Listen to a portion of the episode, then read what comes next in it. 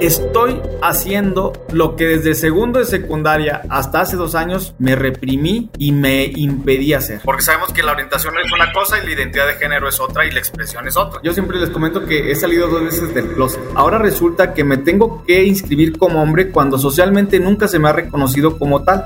Desde que me pinto los labios, me siento en una comodidad como no te imaginas. El país presenta. En un entorno en donde lo que gana es la estridencia y las ganas de callar al otro, a la otra, creo que debemos apostar por el diálogo, que debemos apostar por escuchar. Al habla con Barkentin. Cuando me corresponde llevar a cabo esta primer sentencia a nivel nacional que reconoce a las personas no binarias en los derechos político-electorales y luego cuando se abren y se dan para México y el mundo las primeras cuotas arcoíris fue un reto importante. Pero yo abiertamente soy gay, soy miembro de la comunidad LGBTI y me autoascribo no binario. Le Magistrade Ociel Baena. Me entero por notas periodísticas de esta persona, Le Magistrade Ociel Baena. A partir del 2 de octubre de 2022, el Tribunal Electoral del Estado de Aguascalientes, aquí en México, cuenta con Jesús Ociel Baena Saucedo como magistrade no binaria. Y bueno, pues así lo expresó en su toma de protesta. Es alguien que además se viste de una manera en que combina como lo típico o lo que uno pensaría que es vestimenta de hombre, de mujer, etcétera. Pero más allá de ello, que francamente me parece solamente la manifestación física o de vestimenta de lo que somos, me llamó mucho la atención que alguien en Aguascalientes, que para quienes nos escuchan de fuera de México lo sepan, es un estado conservador, panista, eh, desde hace mucho tiempo. Panista significa partido de la derecha, más conservador, un poco más religioso.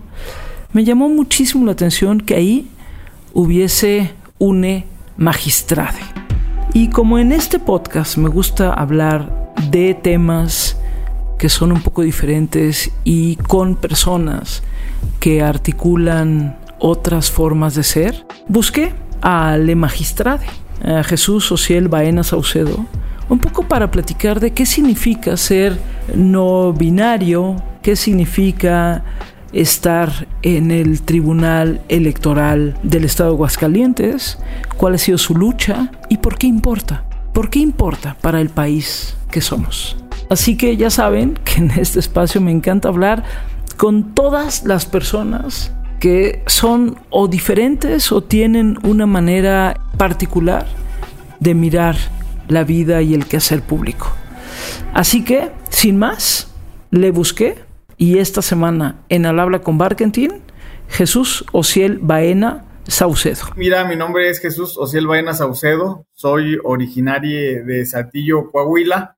Tengo radicando en Aguascalientes alrededor de 10 años, tratando de impulsar una agenda de visibilidad para nuestra población LGBTIQ yo me autoascribo con una persona no binaria, orgullosamente una persona también homosexual.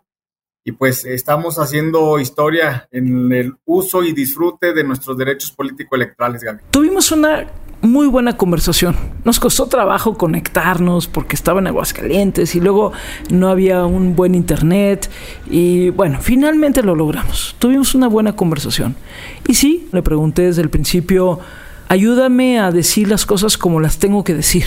Bueno, pues vamos a arrancar y pues para no errarle, este magistrado, magistrade, ¿cómo, cómo quiere que le diga? Magistrade con lenguaje incluyente, por favor, Gaby. Muchísimas gracias. Perfecto. Y te pediría, si me equivoco, me corriges, ¿eh? sin problema alguno, de verdad. Gracias. Si en cualquier momento digo algo que no es lo que corresponde, te pido que me corrijas y, y, que, y que me ayudes a aprender a usar mejor el lenguaje incluyente. ¿Sí? Muchísimas gracias, Gaby. Es decir, decirlas en los pronombres y como corresponde. Y hablamos de muchas cosas, del lenguaje incluyente o inclusivo, hablamos de lo que significa afirmarse, lo que significa romper con los estándares, hablamos de mucho. Y fue una, para mí, muy buena conversación. Así que, sin más, los y las y les dejo con esta plática que tuve con Ociel, o con Jesús, perdón, Ociel Baena Saucedo, magistrade no binaria del Tribunal Electoral del Estado de Aguascalientes. Venga. No binario es un término que le concierne a las identidades de género y que se usa para hablar de que no se asimilen los espectros de los géneros binarios estereotípicos que conocemos. Es para hablar de alguien que no se identifica ni masculino ni femenino.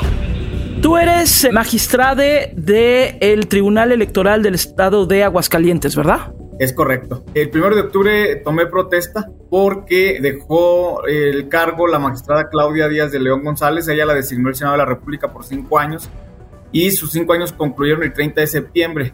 Pero el Senado de la República no ha emitido la convocatoria para elegir a la nueva magistratura. Entonces, en tanto, por Ministerio de Ley me corresponde ocupar este espacio.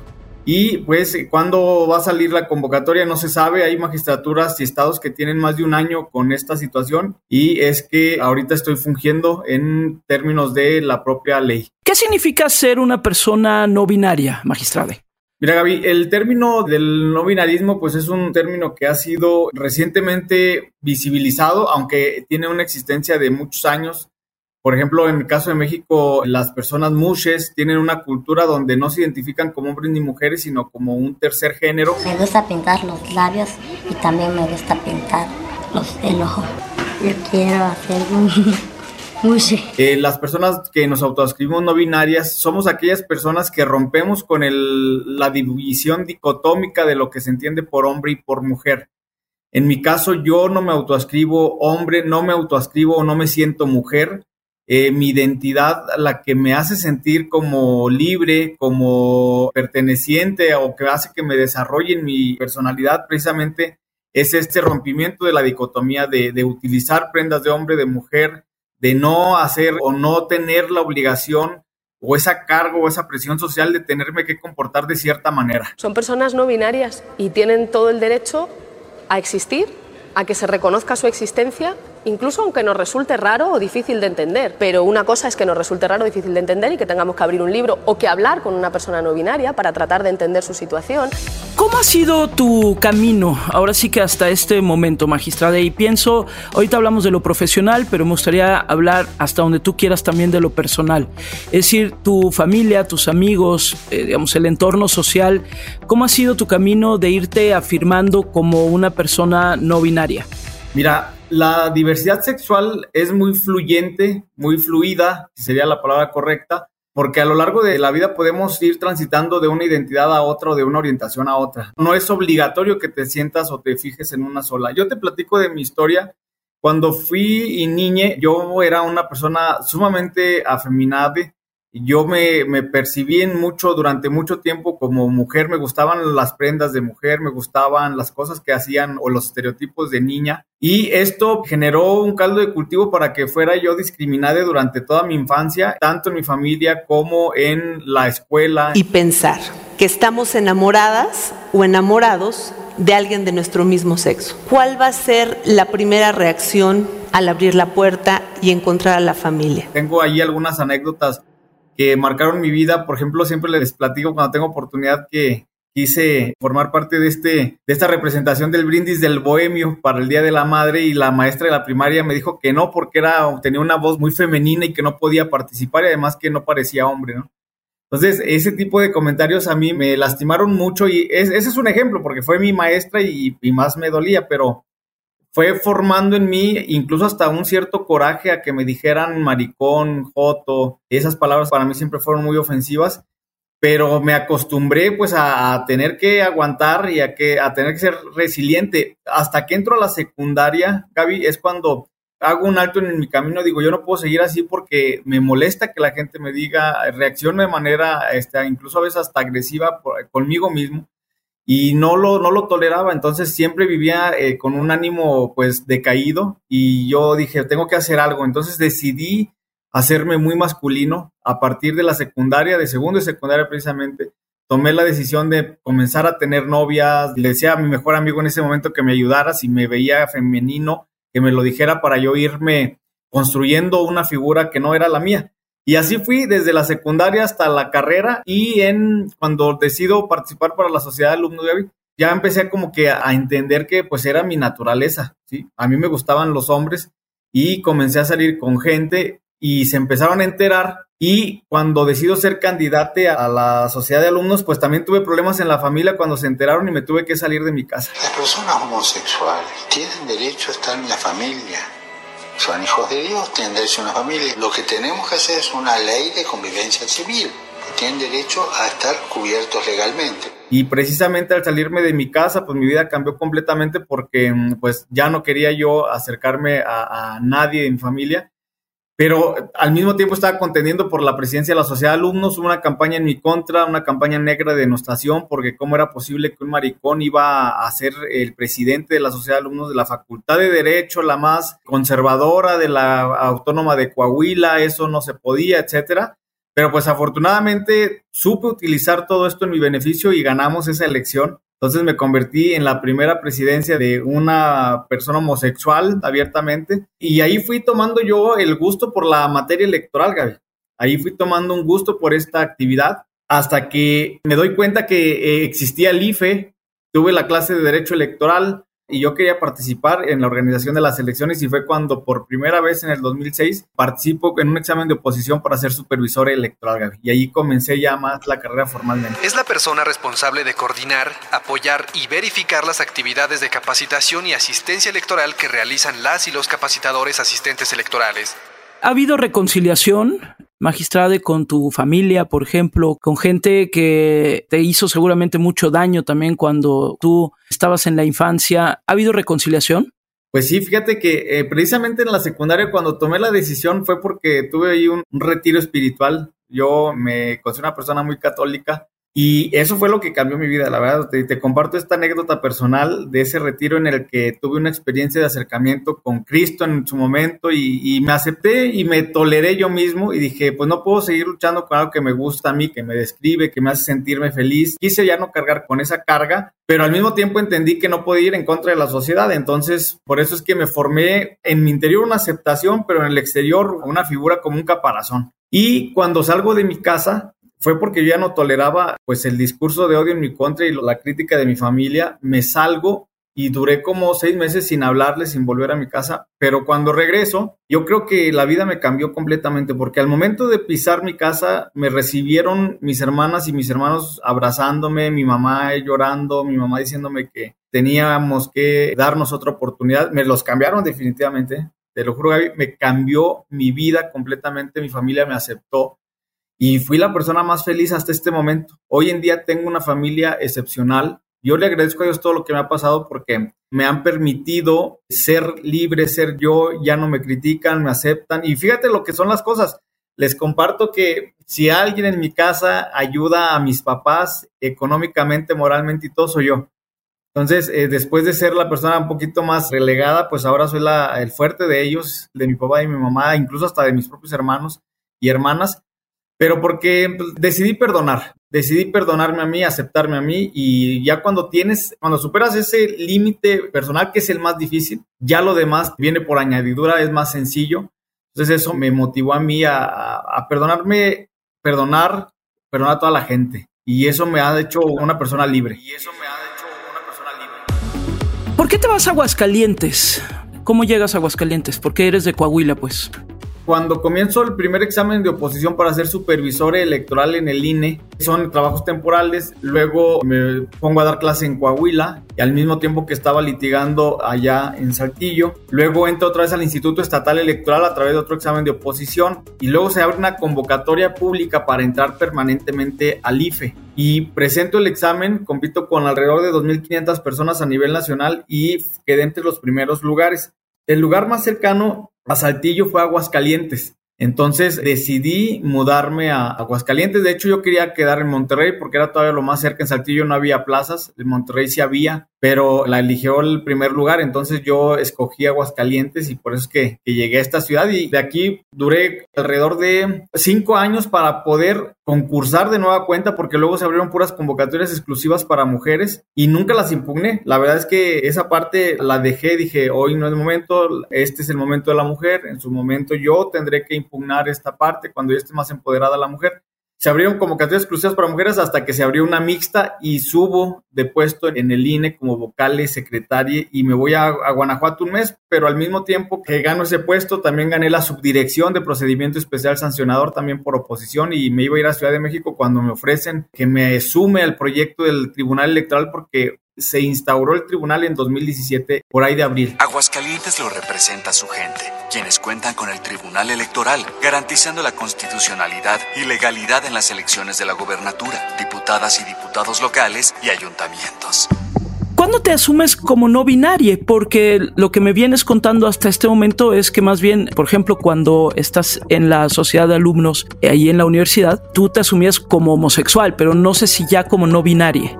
No, mira, el término, fíjate, yo siempre les comento que he salido dos veces del closet. En los 18 y 19 años, cuando me asumí abiertamente como una persona homosexual, y luego en el tribunal, ya estando en funciones de secretario, en ese caso, en ese momento todavía me asumía homosexual exclusivamente, solo homosexual, como secretario general de acuerdos. Magistrado presidente, magistrado, magistrado, les informo que los asuntos listados para esta sesión pública de resolución han sido agotados. Sale una convocatoria para elegir a la nueva magistratura y es exclusiva para mujeres. Entonces es cuando digo, creo que este es el momento en el que yo debo de hacer algo, porque los derechos políticos electorales nunca las personas de la comunidad los vamos a poder disfrutar. Y cuando empiezo a hacer mi análisis, digo, esta convocatoria es discriminatoria hacia la población LGBTIQ. Y precisamente cuando empiezo a hacer mis agravios, digo, a ver, me tengo que registrar como hombre forzosamente ni siquiera hay la posibilidad de que te asumas gay, eh, bisexual, no, no había ninguna manera. Pero esto se me hace tan discriminatoria la convocatoria porque ahora resulta que me tengo que inscribir como hombre cuando socialmente nunca se me ha reconocido como tal. Siempre se me han determinado o se me han hecho eh, comentarios peyorativos hacia mi persona como maricón, puñal, joto, etcétera, pero nunca como hombre. Y luego una persona me dijo, pues inscríbete como mujer. Y dije, no, pues es que tampoco me asumo como mujer. No es mi identidad. Y luego dije, no, pues entonces estoy en el limbo jurídico, no me, no me quiero inscribir como hombre porque no me siento hombre, no me quiero inscribir como mujer porque no me siento mujer y empiezo yo a, estudiar y, le platicaba a personas expertas, oye, mira, es que tengo este problema y me dicen, es que la verdad que platicando contigo tienes una identidad de género fluctuante o, no binaria y cuando me escucha palabra empiezo a estudiar la teoría queer y la identidad de género no binaria, me documenté. Fíjate que estuve trabajando mi demanda durante un año, haciéndola con muchas personas expertas en identidad de género y pues obviamente con personas expertas en derecho electoral. Y cuando me topo con la teoría queer y la no binaria, dije, esto es lo que me identifica, esto es lo que yo siento. Es aquí cuando entendemos que una persona determina su identidad de género a través de su propia autopercepción de lo que es femenino, masculino, andrógino, etc. Este proceso es una experiencia que sirve para deshacer interpretaciones que se han normalizado culturalmente. Y justamente fue lo que me permitió transitar en mi expresión de género, porque estaba en un tribunal conservador, iba yo siempre de corbata, muy masculinizado, a pesar de que sabían que yo era homosexual, me decían, uy, no te felicito porque no pareces gay, no pareces. Y como si fuera un halago, me empiezo a dar cuenta que dices, estoy viviendo una doble vida y a pesar de mi aceptación. Entonces es cuando empiezo a transitar y yo les comento también que el tribunal transitó conmigo de ser una persona gay a una persona no binaria. Empiezo a decir, basta ya, no tengo por qué limitarme. El derecho electoral ha sido muy progresista en muchos temas. Existe el caso Mushes. Voy a impulsar esta tarea y mira, a partir de ese momento cambió mi vida y rompimos un estereotipo y rompimos un tema en derecho político electoral. ¿eh? A partir de ahí es cuando me asumo como una persona no binaria. Llevo dos años en esta nueva etapa de mi vida como una persona visiblemente no binaria y con una orientación homosexual. Porque sabemos que la orientación es una cosa y la identidad de género es otra y la expresión es otra. Tanto en el marco jurídico nacional como internacional existe la obligación de todas las autoridades de generar las condiciones para que la igualdad de las personas sea real a fin de promover la igualdad de oportunidades siempre y cuando no se afecten derechos de terceros. ¿Cómo es aceptado esto ahí en el tribunal, por ejemplo? ¿no? Es decir, porque tú dices, bueno, yo te veo ahorita, por ejemplo, lo que traes puesto, alcanzo a ver, pues traes ahí, no sé si una ashmina o algo que se ve muy bonito, traes una camisa ahí azul clarito y las fotografías que te he visto usas zapatos de tacón también con alguna frecuencia, o por lo menos esas son las imágenes que yo he visto. Te ves como alguien que está expresando abiertamente esta fluidez de género. ¿Cómo es aceptado esto en el tribunal o cómo se te acepta a ti en el tribunal? ¿Cómo puedes trabajar, digamos, sin que haya agresiones en tu contra o señalamientos en tu contra? O no sé si incluso te han dicho, oye, pero es que no te deberías de vestir así. ¿Cómo ha sido tu vida cotidiana desde que te asumes no binaria?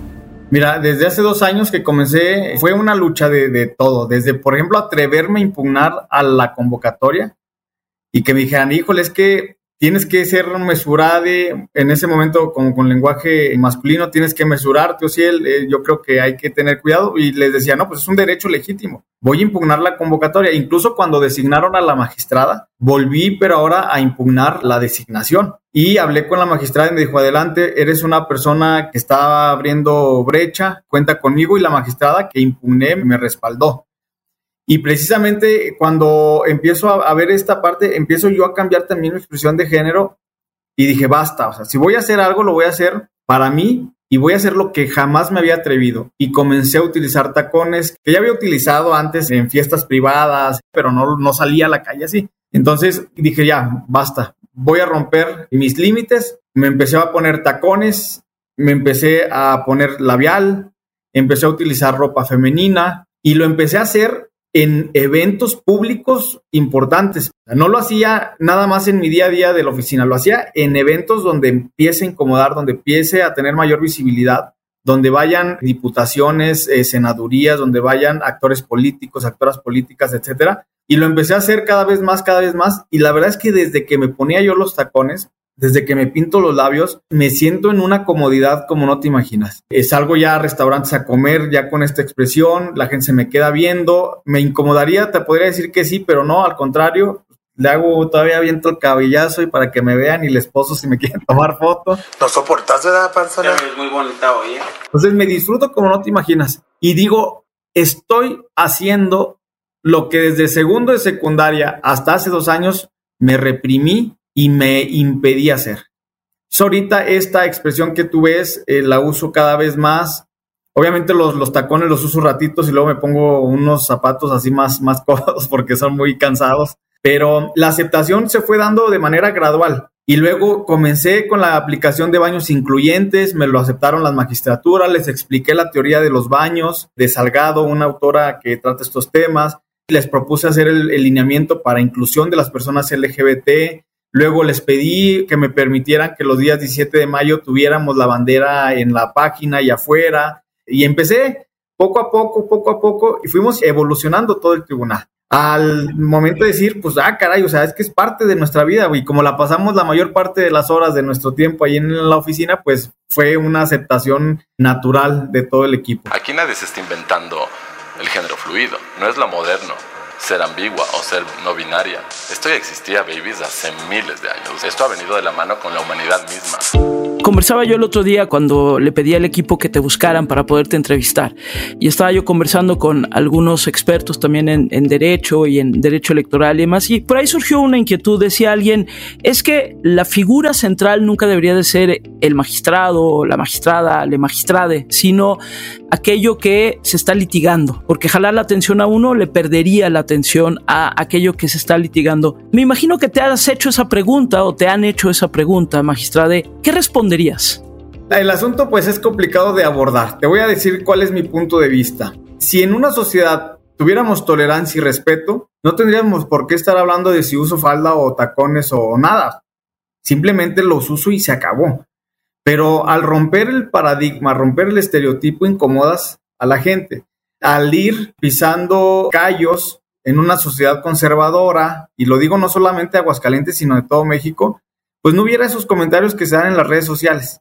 Ahorita no estuviéramos hablando de mi expresión de género, o sea, no estuviéramos hablando de este tema, estuviéramos hablando de mi preparación, de las sentencias que llegué en su momento a emitir, de los litigios estratégicos, estaríamos hablando del nuevo paradigma de la democracia inclusiva, estuviéramos hablando de las acciones afirmativas, de cuotas arcoíris, etcétera, Pero se vuelca todo esto porque incomodas incluso a la sola vista. Entonces, por supuesto que lo que estoy generando es un rompimiento del estereotipo machista de la cultura patriarcal que no acepta y esto es visibilidad. Me toca a mí recibir las críticas, pues ni modo. O sea, lo voy a tener, lo hago, lo hago con mucho gusto, lo aguanté durante mucho tiempo, que no lo aguante ahora que tengo ya mucha más madurez y más resiliencia. Entonces, es cierto, o sea, también esta parte es la que ir, hay que abriendo brecha. Esperemos que en el futuro próximo pues que alguien use una prenda de mujer o una mujer usando una prenda de hombre, no pase nada. A mí mi maestra, mi asesora de tesis me dice, oye, tengo, te entiendo porque yo me estoy poniendo corbatas porque me encantan las corbatas y me dicen que si soy lesbiana, que me veo muy machorra, que cómo es posible que utilice esas prendas, que ya te me estoy excediendo de los límites del, del feminismo y dice, y me está generando problemas laborales. Dice, ahora te entiendo. Le digo, pues es parte de la lucha, doctora, es parte de la lucha y de la resistencia. Y si tenemos que ser las personas que reciban estas críticas, ni modo. Y qué lamentable que se enfoquen en esa parte, pero pues también es como las mujeres trans. A las mujeres trans jamás les pregunta su preparación, las critican por su imagen, las catalogan por su imagen y son las más respetadas para mi persona porque son las que han hecho que tengamos una sociedad poquito, pero un poco más abierta más tolerante. Cuanta más visibilidad, mejor. Lo cual es muy necesario porque el género no binario sigue siendo algo muy desconocido entre gran parte de la población. Y se siguen negando oportunidades e incluso tratamientos médicos a personas NB por el mero hecho de no entrar ni en el imaginario colectivo de lo masculino ni de lo femenino. Desde tu papel profesional, ¿qué es lo que quieres impulsar en materia de legislación electoral para tener, digamos, también una sociedad mucho más incluyente, mucho más inclusiva, ¿no? Mucho más abierta y flexible. Bueno, yo no voy a, enfocar a la legislación porque no es mi materia, pero sí a lo jurisdiccional. Esa parte a mí sí me corresponde. ¿Por qué no tenemos un retraso jurisdiccional? Hace cuatro años di un curso en la Casa de la Cultura Jurídica, me llevé tacones, también me pinté los labios y dije, voy a romper el, esquema. Me decían, ¿cómo que en la Casa de la Cultura hagas eso? Me decían algunos colegas, les digo, ah, me vale, o sea, era un curso LGBT que organicé yo, ni modo que no quisiera yo sentirme en casa. Cuando me puse a armar mi ponencia, encontré cuatro precedentes, caso Mushes y tres donde personas intentaban obtener su credencial con su foto de mujer, mujeres trans y con su nombre de mujer y se los impidieron porque su acta de nacimiento no estaba actualizada. Cuatro expedientes. Y dije, esto no puede seguir pasando. O sea, no estamos poniéndole en las manos de las personas juzgadoras ningún asunto LGBT. Entonces es cuando yo a partir de empiezo a agarrar todos estos datos y digo, tenemos que hacer algo y luego le empezamos a poner los asuntos a los juzgadores. Hemos estado poniendo asuntos en manos de las personas juzgadoras y de estos 14 asuntos que hoy en día hay en la sala superior, de los que han trascendido, alrededor de 10 los presenté yo. Y son asuntos que han roto el paradigma electoral. Esas sentencias han sido muy progresistas. Eh, ya hay magistrados que incluso hasta tienen blogs, como por ejemplo el magistrado Felipe Lamata Pizaña de la Sala Superior, que ya trae una línea jurisprudencial muy interesante para abrir hacia las personas no binarias de género fluido, cuerpos con capacidad de gestar. Y justamente eso es mi tarea. Cuando me toquen asuntos para personas con discapacidad, personas afrodescendientes, migrantes, LGBT, pues ahí se va a ver la sensibilidad que tenemos porque la carga que sufrimos, la discriminación, se va a ver reflejada en una sentencia. Y eso no me va a quitar o no me va a sesgar para emitir sentencias objetivas, certeras, imparciales. No, simplemente con una perspectiva de inclusión y, y de diversidad. Tienen ustedes una alta responsabilidad, porque no existe en el mundo un documento de estas dimensiones en el que se analicen los derechos político-electorales de las personas con perspectiva de no discriminación por motivos de orientación sexual, identidad de género, expresión de género y características sexuales. Magistrade, si ves un cambio en México? ¿Eres optimista respecto a un México más incluyente, más inclusivo, más abierto?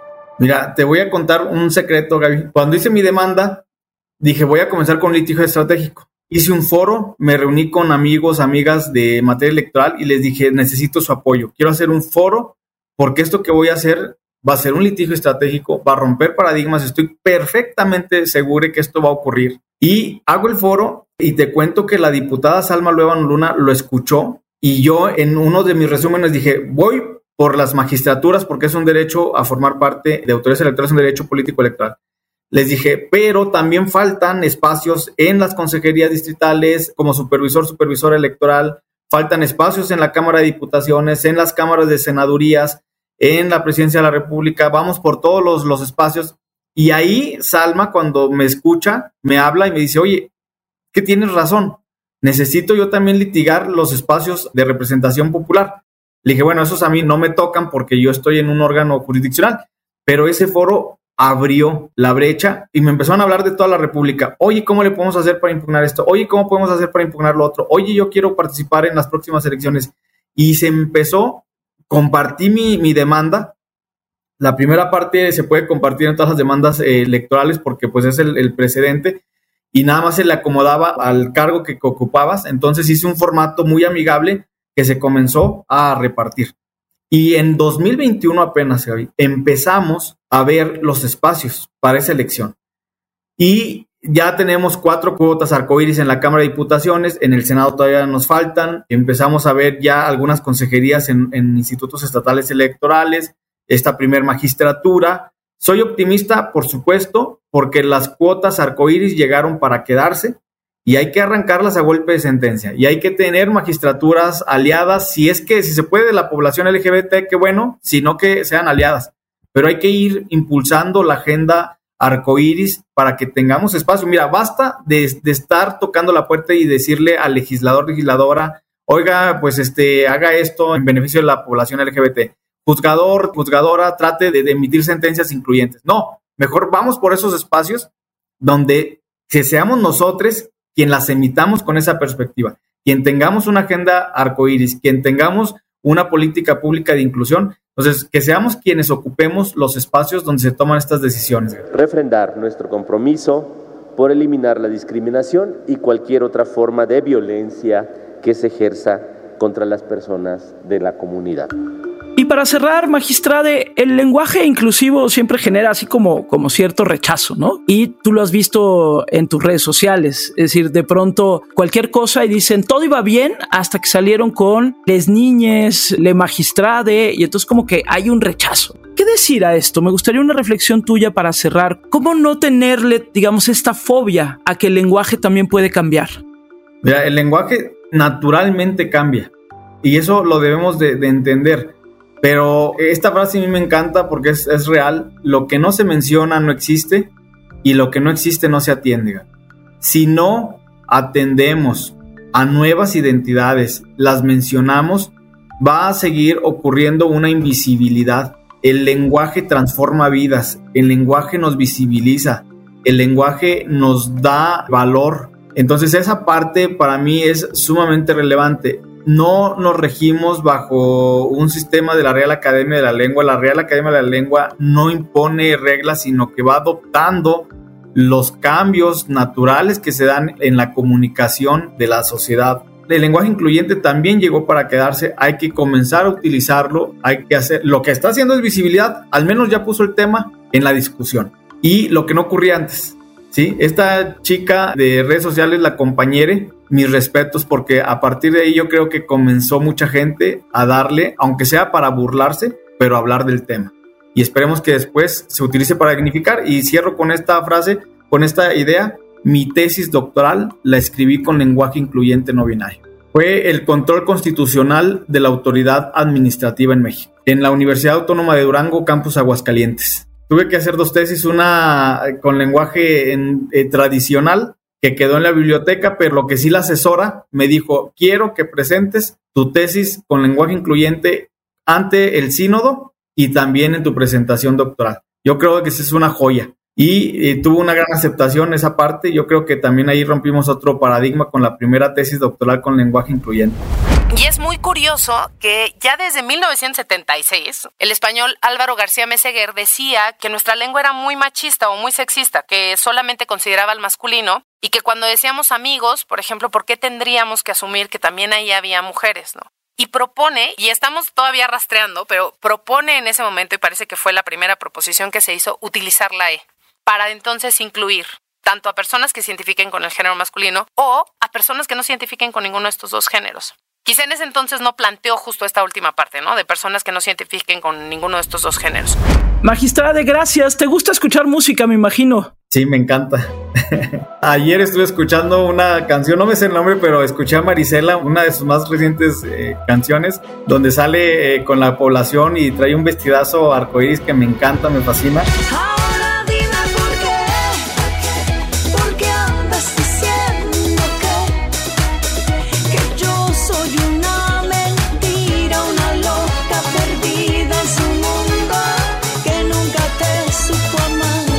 Pues Marisela es jotera, entonces nos encanta la población LGBT y, esa, esa música a mí me, me llena, me, me hace, me imagino que estoy dando un show y me siento eh, así, que me están aplaudiendo, no sé. Les confieso que estuve muy consciente en esta conversación con le magistrade Jesús Ociel Baena Saucedo. Estoy muy consciente del uso del lenguaje. Cómo nos nombramos, qué decimos. Yo sé que hay quienes al final piensan que el lenguaje incluyente, por ejemplo, o inclusivo es solamente un artificio. Y yo los invito a que escuchen el episodio 19 aquí en Al habla con Barkentin, cuando platiqué con Paulina Chavira sobre eso, sobre el lenguaje inclusivo o incluyente. Y sí, creo que muchos dirán que esto es una pérdida de tiempo, que por qué tendríamos que detenernos en nombrar a las personas de otra forma.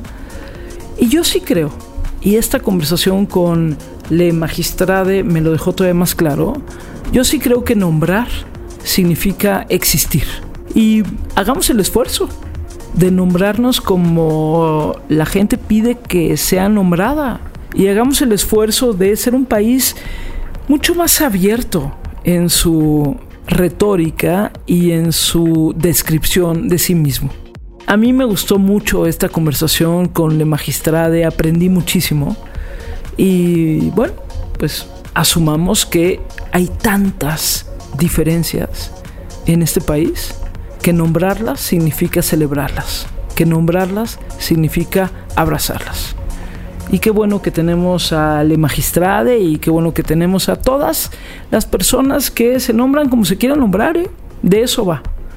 Y me encanta que lo hayamos hecho. Así que gracias, Magistrade Jesús Ociel Baena Saucedo, por estos minutos aquí en Al Habla con Barkentin. Gracias a todos ustedes que nos acompañan cada semana. Y sí, no es fácil, ¿eh? Cuando uno tiene que hablar en un lenguaje incluyente o inclusivo, todo el tiempo estás frente a la materialidad de ese lenguaje. Hagamos el esfuerzo. ¿Se vale que los demás, las demás, les demás, nos pidan ser nombradas, nombrados y nombradas como ellas, ellos y ellas quieran? De eso va también México. Ahí está Aguascalientes, ahí está el país. Gracias por estar esta semana en Al Habla con Barkentin y ya saben, el próximo martes aquí nos vemos. Adiós.